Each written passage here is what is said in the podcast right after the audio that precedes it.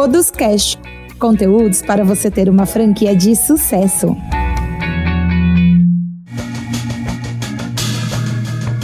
Olá, pessoal, sejam bem-vindos a mais um episódio do Todos Cash, o podcast da Prepara Todos para você ter uma franquia de sucesso. E o convidado de hoje é o Carlos Cruz, que bateu um papo com a gente sobre mentalidade de crescimento. O Carlos, ele é CEO da Bravend, uma das empresas referências em aceleração de vendas no Brasil. Então, vem com a gente e confere aí.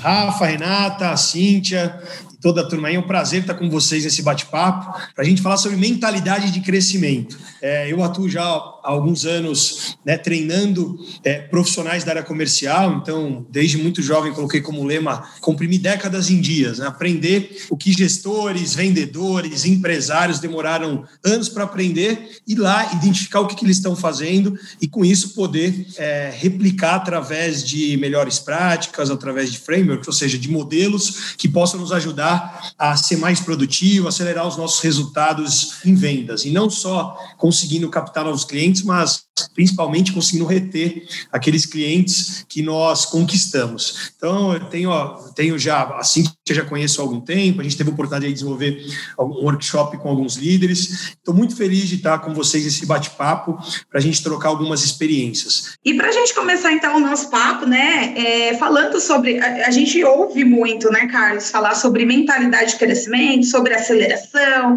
e que a gente precisa crescer, mas assim, no final das contas, né, o que, que, o que, que é mentalidade de crescimento? E assim, o que, que as empresas que utilizam né, dessa, dessa estratégia, dessa metodologia, o que, que elas estão fazendo para conseguir alcançar os seus resultados? Fala um pouquinho aí para a gente. Na verdade, a, a mentalidade de crescimento é nada mais nada menos do que a busca constante pelo crescimento de forma eficiente através da análise e melhoria dos processos. É, do começo ao fim do negócio, sempre com o foco do cliente. Ou seja, como é que eu melhoro os meus processos, a minha atuação, e aí quando a gente fala do ponto de vista de um gestor, como é que eu olho para o meu processo como um todo, desde a captação do cliente, desde o modelo lá que eu vou lá bater na porta da Dona Maria, chamar a Dona Maria ou fazendo uma ligação, e principalmente, como é que eu entendo o que acontece durante todo esse processo para a gente estar tá melhorando constantemente e conseguindo reter, não deixar o nosso cliente escapar. Porque imagina o seguinte, imagina que você tem um balde, você coloca água aqui em cima do balde, só que se você tem um furo no balde, o que acontece? Aquela água ela vai escorrendo, é como se fosse o cliente. Uh, você tem uma capacidade ali de, de conseguir absorver uma quantidade de clientes, só que se você começa a perder esses clientes, não adianta você é, colocar uma mangueira ali de bombeiro jogando muita água, você tem um furo grande ali embaixo. Então a mentalidade de crescimento está muito relacionada a como que a gente olha é, para o nosso processo do começo ao fim, da captação do cliente, à retenção, a tornar os nossos clientes clientes promotores. É, e se for o caso, conseguir refiliar os nossos, os nossos clientes para mais do que isso, conseguir cumprir a nossa missão, o propósito e estar tá o tempo todo suprindo as diversas necessidades dos clientes. E aí você tem formas de conseguir fazer isso, né? Que é para você, para a empresa crescer, não deixar os clientes escaparem, trazer novos clientes e conseguir potencializar a oferta de soluções para os clientes, é, oferecendo vários serviços, vários produtos e conseguir com isso e rentabilizando a operação. Então, de forma simples, é, mas não é tão fácil fazer isso. Isso é o que as empresas que mais crescem fazem. Elas têm uma preocupação não só em captar cliente, mas em reter e conseguir fazer o cliente ter uma experiência diferenciada em todo o momento que o cliente se relaciona com alguém da, do nosso grupo. Então, desde o momento que ele vai agendar uma consulta, até quando ele precisa tratar de um boleto, ou melhor, do cartão que está precisando atualizar determinado número, uh, ou qualquer momento em que a gente faça contato com o cliente. Então, do porteiro ao presidente, a gente brinca, todo mundo atende, todo mundo vende, todo mundo é responsável por proporcionar uma experiência diferenciada, com respeito, né, com proatividade. Então, em resumo, acho que é isso. E aí, acho que isso vem é, de encontro ao que a gente já, já vinha falando, né, principalmente ali na primeira, no primeiro bate-papo que a gente teve hoje, que está muito relacionado a cultura, né, Carlos? E acredito que é muito na questão do foco no cliente, né? Como que você percebe? Como que essa galera aí tem se organizado, né, em relação a isso, a olhar para o cliente, as necessidades? Como que você vê isso? Eu vou, vou, te dar um exemplo, Cíntia. Final de semana eu estava com o head da, da Amazon, da AWS, que é a operação é, da Amazon, que é uma né, maior empresa do mundo, está né, tá entre as principais, e a gente estava conversando sobre isso. Hoje mesmo encontrei um outro parceiro aqui que é, é, ele é expert em experiência do cliente, e a gente estava falando que lá na, na Amazon, né, lá na sala do corpo executivo, e, e normalmente nas reuniões tem uma cadeira vazia na mesa. Porque aí falou, por que tem uma cadeira vazia? Para todas as decisões que forem ser tomadas, sempre se lembrar que as decisões estão baseadas em atender o foco principal, que é o cliente. Tem muito a ver com como a gente é com como a gente pensa. Então imagina que eu vou é, prospectar um, um, A gente está falando lá do topo, né? De uma das empresas que tem mais de um milhão de pessoas no mundo trabalhando, mas eu falo assim, pô, Carlos, eu sou alguém que vou lá falar com a dona Maria, né? Minha avó chama Maria do Carmo. Você vai lá falar com a dona Maria para dar uma para ela uma alternativa para que ela consiga ter acesso a desconto, ela consiga ter acesso a uma solução de saúde, ela consiga, enfim, poder ter ali uma solução que possa preparar os seus familiares, né, preparar todos. Eu posso ir lá para falar de produto, para vender o cartão, ou eu posso ir, falar com esse potencial cliente com interesse genuíno em descobrir quais são as suas necessidades e de que forma a gente pode atendê-lo. Então, a, o tipo de mentalidade está muito relacionado ao seguinte: pô, eu não vendo um cartão, mais do que isso, eu vendo acesso, eu vendo solução. E aí, quando você pensa isso, a sua abordagem, que tem a ver com a sua atuação comercial, ela passa a ter que ser uma atuação aonde eu vou investigar o cliente, eu vou conseguir desenvolver melhor argumentação, atendendo cada cliente de forma específica. Eu vou dar um exemplo, outro exemplo simples. Né? Esses dias a gente estava conversando com, com, com, um grupo de profissionais né, de, de banco, e algum, várias bancos bancos têm tirado agências bancárias e, e aí os caixas e supervisores estão assim, puxa, eu vou perder meu emprego. Aqueles que só ficam fazendo transação, talvez sim, mas eles não vão perder emprego. Na verdade, eles vão se transformar em, em atendentes mais consultivos e vão precisar ter um atendimento mais humanizado. Então, a gente tem falado muito sobre isso, porque as empresas que mais crescem têm uma, uma preocupação real com o cliente, com a experiência do cliente. E aí, e aí eu estava tava, tava dando um exemplo. Né? Você vai numa agência bancária, tem um camarada que está sentado atrás da mesa, mesa, e aí ele, ele vira para você e fala: Pois não, dá vontade de falar, pois sim, né? Tem aquele outro que levanta, te cumprimenta, e, e, se ele não resolve o problema, ele não diz que é lá que resolve, ele te direciona e te leva até lá. Tanto que as agências têm um grande problema, que era é, afastar os clientes, né? Você chega lá, você fica até com medo de entrar, porque tem lá uma porta giratória, um segurança. Até as agências bancárias estão tendo que se transformar, porque elas estão perdendo espaço para as fintechs, para essas empresas que nascem com uma cultura orientada para o cliente. Então, o cliente, em primeiro lugar, como é que eu facilito a vida dele?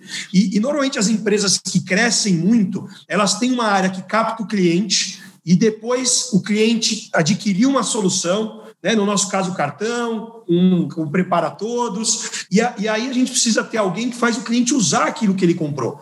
Então ele se torna cliente efetivamente quando ele usa aquilo que ele comprou. Porque se ele só compra, ele é um comprador. Se ele não usa, daqui a pouco aquilo não gera valor. Então as empresas têm uma preocupação muito grande, as que mais crescem, em cuidar do sucesso do cliente, que é nada mais nada menos do que fazer o cliente usar aquilo que ele comprou, porque aí ele vai perceber que vale muito mais do que aquilo que ele pagou. E aí o que, a gente faz? as empresas que têm essa mentalidade, elas conseguem fazer com que o cliente ele vire não só um, um deixe de ser um comprador, um cliente, daqui a pouco ele vira um influenciador, um promotor, até embaixador. E aí daqui a pouco ele chega em casa e fala: Mas vocês não têm o cartão de todos? Não, pelo amor de Deus, você tem que ter. Daqui a pouco fala, não fala lá com o Wellington, porque o Wellington vai, vai resolver. Eu fui lá e eu comprei com desconto. Não, mais do que isso. Puxa, eu precisei passar numa consulta e a experiência foi desse jeito. E aí você consegue criar uma cultura de crescimento. Por quê? Porque você começa a ter o seu cliente virando um fã e ele começa a ser responsável pela propaganda positiva da sua empresa. E aí você cria um ecossistema, né? Você cria um ecossistema de crescimento. Aí a gente entra até naquela seara, né? Custa muito menos a gente manter os nossos clientes e tornar eles promotores do que a gente só prospectar, né? O custo até de aquisição é muito menor, né? Que a gente tem o custo de aquisição do cliente, né? Que é normalmente o termo que chama CAC, e tem, é, sim, usando a linguagem mais simples, né, a gente chama de LTV, que é, é o tempo que o cliente fica com a gente. E Então, assim, não adianta eu ter um custo baixo de trazer cliente, é, trago muito cliente, só que o cliente não fica. Então, então, assim, são várias coisas que são importantes. Então, é, de fazer o cliente ficar é o cliente perceber que se ele tiver em contato conosco, ele sabe que as suas necessidades vão ser atendidas. E aí a gente começa a reter clientes, a gente começa a, a continua trazendo novos clientes transformando eles em fãs. Então, é, tem lá o NPS, que é o Net Promoter Score, que é a pergunta básica que provavelmente o pessoal que está nos ouvindo já deve ter recebido no seu celular. De 0 a 10, qual a probabilidade de você nos indicar um amigo? Então, normalmente, essa pesquisa, se o cliente dá de 0 a 6, ele é um cliente detrator. O cliente detrator, ele é responsável, normalmente, por mais de 80% da propaganda negativa de uma empresa. E ele fala para um monte de gente. Se o cliente dá é, 7 ou 8, ele é um cliente neutro. Normalmente a recompra dele é muitas vezes inferior a 50%. E se ele é um cliente promotor, que dá 9 ou 10, as empresas que têm muitos clientes promotores, normalmente 80% de clientes promotores, elas estão no caminho certo para excelência e para conseguir ter um crescimento. Por quê? Porque se ele é promotor, ele me gera demanda, ou melhor, ele me traz novos clientes, ele compra mais de mim e ele, e ele fica comigo, ele continua casado. Ele não vai procurar outra esposa, outro marido, porque ele está feliz. Ele sabe que eu estou ali satisfazendo as necessidades dele. Então, quando a gente pensa em crescimento, é trazer cliente reter esse cliente, mas para reter eu preciso fazer ele usar e ver valor. E aí eu começo a agregar mais valor a esse cliente, e aí daqui a pouco eu potencializo o meu resultado. E aí, normalmente, as empresas que crescem muito, quando você começa uma operação, às vezes você não consegue segmentar a sua equipe, mas para você crescer, você precisa ter força de vendas, é, é, equipes especializadas atuando com focos ali específicos. Né? Então, pô, eu preciso reter, eu preciso ter alguém olhando e, e, e ouvindo o cliente. E eu estava hoje no almoço, Cíntia, conversando com esse especialista, a gente estava falando sobre isso, né?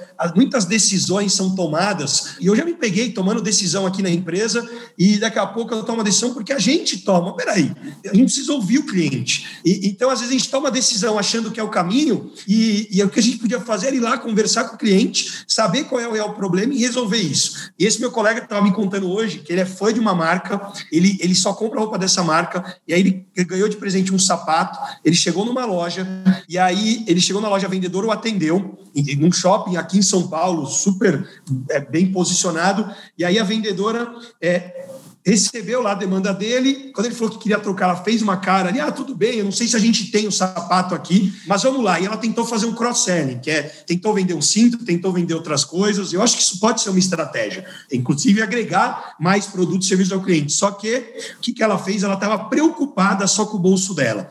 E aí ela não resolveu o problema dele, ele saiu de lá, ligou para um amigo dele, para o vendedor que eu atendo em outra loja, falou: não, peraí que eu já vou resolver isso para você. E ele fez o quê? Resolveu, conseguiu encontrar lá o sapato que ele não tinha gostado da cor, ele encontrou um outro, e, e ele sempre volta a comprar com esse vendedor. Então, quando a gente fala de, de, de vendas, né, atendimento, claro, é importante a gente rentabilizar, vender mais, mas peraí.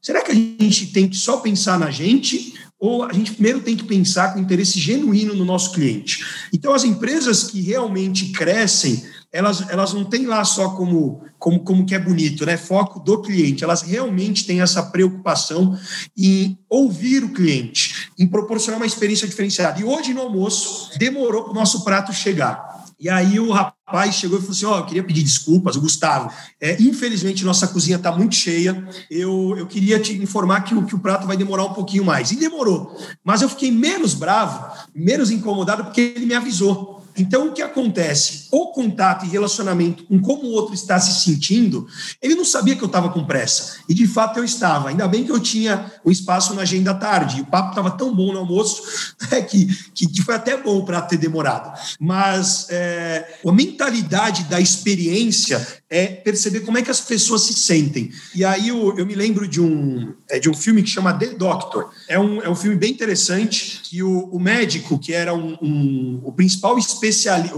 era, era, era, o responsável pela cadeira principal lá, era o diretor médico. E aí no filme mostra ele, ele chegando e todo o time vindo atrás dele, ele era extremamente arrogante. Ele tinha muito sucesso financeiro, muito bom posicionamento. E aí passou uma, uma médica novata, ele era casado, e aí ele ele na verdade ficou interessado em falar com a outra médica. Olha só, o cara casado, com família, super arrogante, e ele que ficou interessado em querer sair com a outra médica. E aí o que ele fez foi marcar uma consulta para passar com ela, porque ele estava se sentindo mal. Chegou lá, ela não deu a mínima para ele, e ela tratou ele de forma muito pragmática. Ele fez os exames, ele descobriu que estava com câncer, uma doença. E aí ele teve que virar paciente do seu hospital. E aí ele começou a passar pela experiência de paciente, pela experiência como paciente. E aí ele começou a ficar esperando, ele começou a ser tratado da forma como ele, a equipe dele, tratava alguns pacientes. É um filme bem legal. Depois eu vou pegar o em português passar para vocês, porque eu acho que vale a pena em algum momento fazer uma sessão pipoca aí, porque esse é um filme que quebra muito paradigma. E aí o que, que ele fez? Ele começou a passar pela experiência e aí, como é que a gente muda a mentalidade? A gente mudou pelo prazer ou pela dor. Ele foi literalmente pela dor, e aí depois ele implementou um modelo de treinamento pra, baseado em história real para todas as pessoas que entravam no hospital tinham que passar de um a dois dias pela experiência de paciente para depois conseguir atender o cliente. Então, eu, eu, acho que esses são alguns insights. E, a, e aí, uma outra pergunta, até para devolver a bola aí para você, né? Tem o NPS, que é perguntar para o cliente, né? Como você se sentiria se o nosso produto não existisse mais? Se o cliente realmente falar que, puxa, eu me sentiria ruim, isso faz parte da minha vida, a sua empresa está no caminho certo. Na verdade, ter esse feedback não é só ter um bom produto. O sucesso de você está no time engajado, no time que realmente tem um propósito, tem uma missão, e a gente não pode se esquecer disso. É, porque às vezes a gente fica tão envolvido com o processo e a gente às vezes esquece que tem uma pessoa que é o cliente. Inclusive, o, o, o criador né, do, do Walmart, ele falava: só tem uma pessoa que pode nos demitir é o cliente. Então, se não tem cliente, não existe empresa. Então, acho que é isso. Mentalidade de crescimento está muito relacionada a isso, Cintia. Eu costumo dizer aqui, ainda até tem um, um, bordão aqui que a gente criou, né? Que na verdade é, o cliente ele não, não é que o cliente tem razão. Será que o cliente tem razão? Mas o cliente ele é a razão, né? Se não tiver o cliente, eu vou lá e abaixo minha porta, né? Porque eu não tenho uma razão de existir. Então é muito bacana você tocar nesse assunto e não só olhar aquela questão da empatia, né? Mas assim, vamos olhar para o mesmo lado que o nosso cliente está tá olhando e essa experiência de se colocar é, será que eu gostaria do atendimento que eu estou recebendo? Será que eu gostaria de ser tratado do jeito que eu estou tratando as pessoas? A gente vem falando muito disso, né, Rafa? Sobre isso, se coloca. Tem um programa também no. Agora eu não vou lembrar, mas aquele do patrão que ele passa, ele se disfarça, né, do chefe, que se disfarça e passa um, dois, três dias na operação e é para ele realmente ver como funciona. Será que a gente está fazendo isso? Será que a gente está olhando, né, com, com esse foco? Para as nossas operações? Será que elas estão direcionadas para o cliente? Né? Será que o, o cliente está no centro de tudo que a gente está fazendo, de tudo que a gente está falando? Talvez, viu, Cíntia, a, a turma que está aí, tem líder nos ouvindo, fazer uma experiência aí na sua operação e, de repente, combinar com uma outra operação de você enviar um profissional da sua equipe para outra, outra franquia e vice-versa e, e, e colocar os pontos para depois contar a experiência. Mas a grande sacada não é essa. Muita gente mede o NPS, mas depois é, quer pegar o percentual de promotores menos detratores, só que não desdobre em projeto. Então, eu estava esses dias falando com a minha equipe, falei, legal, a gente pegou a ficha do NPS, tá bom, e o que, que virou de projeto de melhoria? Senão não serve para nada. Né? A, a, gente precisa, porque as empresas que crescem, é, elas têm uma capacidade que é uma capacidade de aprender sempre. Elas não têm medo de errar. Pelo contrário, né, essas startups que crescem absurdamente, elas, elas às vezes gastam para você a errar. Não é que você quer errar, é porque você testou, não deu certo, eu então descobri como não fazer, aprendi, vai para o próximo. Essa agilidade é fundamental e sempre ouvindo o cliente. E aí a gente entra nessa questão de fala, falando ainda né, desse mindset, dessa mentalidade de crescimento, que a gente comentou, né, Carlos? A gente estava até batendo um papo antes, sobre é, como que eu consigo agregar novos produtos, né, que é uma realidade que a gente tem vivido por aqui, baseado nessa questão das necessidades do cliente. Como que eu faço isso? Porque daí a, a pirâmide dos esforços ela se inverte, né? Então eu faço menos esforço para poder fazer um cross, né, um cross-selling, do que eu tentar ficar ali não conhecendo meu cliente e empurrando o produto nele, né? Você tem desde né, do profissional que vai atender o cliente, em vez de eu vender só o cartão, eu consigo aumentar a conversão em, prepa, em né, prepara todos ou qualquer outro produto ou serviço que a gente venha a trabalhar. Então, de repente, vou oferecer ali um, um, um alô de to, alô todos, não é isso? Que é um plano de chip, ou de repente, daqui a pouco eu estou oferecendo crédito para o cliente, daqui a pouco eu estou oferecendo várias outras coisas. E, e aí a gente vai ter que ver a realidade de cada operação, mas normalmente você pode ter alguém que faz uma primeira venda, desenvolve, se ele continua prospectando, ele está no movimento de prospecção de novos. É importante ter alguém olhando para rentabilizar o cliente. Então, vou dar um exemplo. Veio a pandemia, a gente atende empresas que trabalham, trabalham fortemente com seguros, e as pessoas estavam muito preocupadas com o quê quando veio o Covid? Com a sua saúde.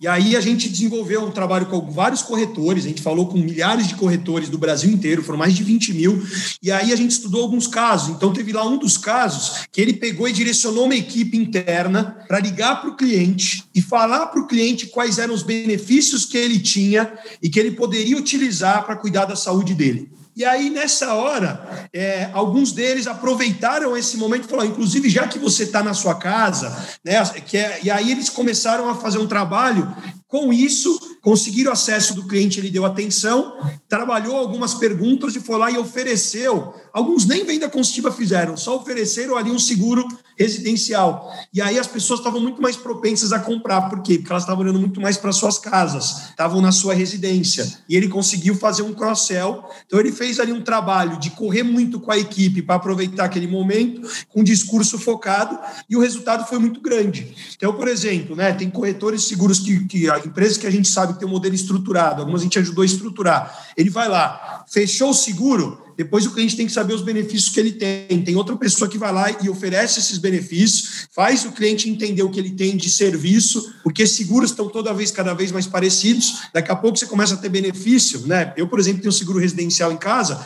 Se eu tenho um problema, eu ligo lá na Porto Seguro, eles me enviam, sei lá, um eletricista que me ajuda em algumas coisas. Eu tenho direito a ter acesso a isso. Só que se eu não uso, eu não vejo muito valor. É tão interessante isso que eu fui mudar o seguro, minha esposa, não, não cancela com a Porto Seguro, não. Porque se eu precisar de tal coisa, eles vêm na hora resolver o problema da bateria. Essa outra aí eu nem sei como é que é. Ou seja, a, a gente está disposto a pagar até mais caro por quê? Eu não estava tanto, mas minha esposa falou: não, não muda não. Falei, pô, ela vê valor. Por que ela vê valor? Porque ela usa. Então a gente precisa fazer com que o cliente use aquilo que a gente está oferecendo. E a gente pode ter várias ações para fazer isso, né? Ações né, automatizadas, né, que a gente pode usar de tecnologia, é, e ao mesmo tempo ter equipes segmentadas e direcionadas para isso. E, e, aí a gente tem que ter um olhar que, pô, não adianta esperar. É importante negociar no momento de retenção ou ter uma ação de refiliação, claro que é. Mas acho que o Rafa comentou uma coisa que é: peraí, o cliente está comigo hoje, é muito mais fácil eu falar com ele hoje, porque que não fazer ele usar mais? E à medida que ele usa mais, e, e aí tem uma coisa que é a visão, é, é, que tem mudado muito, eu tenho convivido muito com essas empresas, porque eu também quero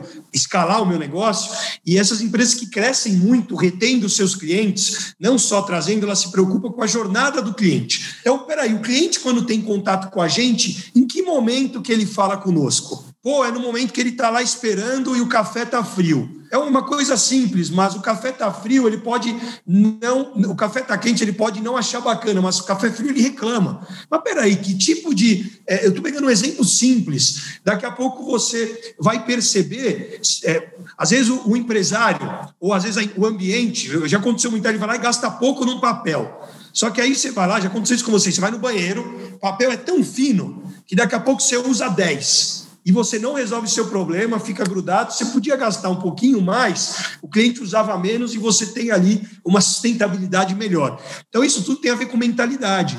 A gente não pode olhar para o cliente só como cifrão, e pelo contrário, né? vocês têm uma missão muito bacana, vocês dão acesso, vocês têm um propósito muito grande com o cliente que vocês têm como, como, como objetivo. Então, a, a, a, esse trato, esse relacionamento é fundamental para se a gente perguntar, e se não tiver mais cartão de todos ou não tiver mais tal solução, como é que você vai se sentir? Vai falar, puxa, eu vou ficar desesperado, porque isso faz parte da minha vida. Então, acho que a gente tem que pensar em como a gente pode fazer mais parte da vida do nosso cliente, porque aí a gente vai se tornar é, é muito mais importante para ele. E falando dessa estratégia, então, é, a gente tá, entende que o cross, né, o cross-selling, a gente tem vários produtos para a gente conseguir suprir as necessidades do, do cliente, ela entra como uma das principais estratégias de crescimento.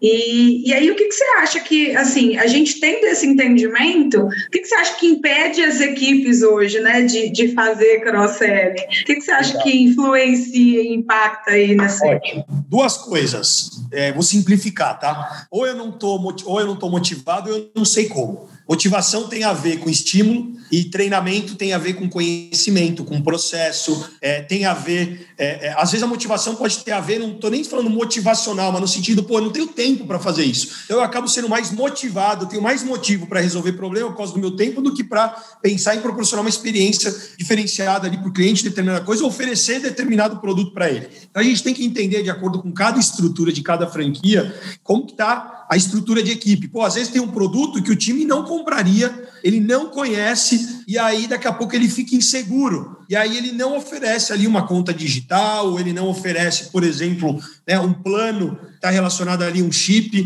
né, que ele, que ele pode, pode oferecer. E aí às vezes ele não está acostumado a trabalhar argumento daquele produto. E aí ele acaba não oferecendo. Por quê? Porque o nosso pensamento, ele gera um sentimento, que gera um comportamento, que é refletido através das nossas ações, que vão moldar os nossos resultados e, para ser mais profundo, o nosso destino. Então, a nossa mentalidade direciona o nosso comportamento. Quer ver uma coisa? Eu dei o um exemplo de banco. O pessoal que era de, de, de, operação, ele falava assim: puxa, o cliente entrou, ele olhava para o cliente como um problema. Agora ele tem que olhar para o cliente não como problema, como solução. E não o cliente dentro do banco, o cliente para fora. Olha a mudança de mindset. Pô, agora eu não resolvo mais problema, porque eu vou automatizar o cliente para ele fazer tudo digitalmente. E agora? Agora eu me relaciono com o cliente. Só que se ele não entender que o papel dele naquela posição agora exige isso, não adianta, ele não vai mudar. Então o nosso pensamento, ele vai direcionar o nosso resultado. E aí, pô, eu não conheço aquele produto, eu não acho que é bom. Eu vou lá e não ofereço. Estou nem falando de venda consultiva aqui, é oferecer. Ou talvez eu não tenho tempo para fazer determinada coisa. Aí envolve o gestor direcionar suas equipes de acordo com os resultados esperados. E se você é um profissional, fala, pô, peraí, eu não domino muito esse produto, deixa eu ir lá e aprender. Deixa eu perceber é, qual impacto que isso pode gerar. Então, isso tudo tem a ver com como a gente enxerga as coisas. É, eu, eu volto a falar que o nosso mindset, ou melhor, a palavra em inglês, né, nosso, nosso modelo mental, nossa forma de pensar direciona em muito o nosso resultado. Então, de repente, eu vendo um cartão que dá desconto. Daqui a pouco eu vou oferecer, imagina, uma solução de crédito para o cliente poder comprar alguma coisa. Eu vou ter que identificar as necessidades dele, vou ter que mudar o meu approach, eu vou ter que ter um outro tipo de abordagem, identificar e, e argumentar de outra forma. Então, são duas coisas: é motivação e habilidade, né? Treinamento. Então, por que eu vou fazer isso? Para que que ganho eu vou ter? E isso tem a ver com propósito, tem a ver com uma série de coisas, até com condições de estímulos monetários e tal. E o como tem a ver com o processo, tem a ver com treinamento, conhecimento. E aí, nesses minutinhos finais, a gente tangibilizar um pouquinho né, de tudo isso que a gente está falando, porque não, não é uma realidade distante, né? Às vezes a gente acha que é uma realidade distante, que está longe da gente. É, a gente pensa que a gente tem que fazer a revolução ao invés da evolução, né? Então tem muito isso, né? Eu acho que eu tenho que fazer a revolução, que eu vou ter que mudar tudo. Não, é como eu vou fazendo isso de uma maneira mais natural, mais orgânica, um passo de cada vez, os baby steps, né?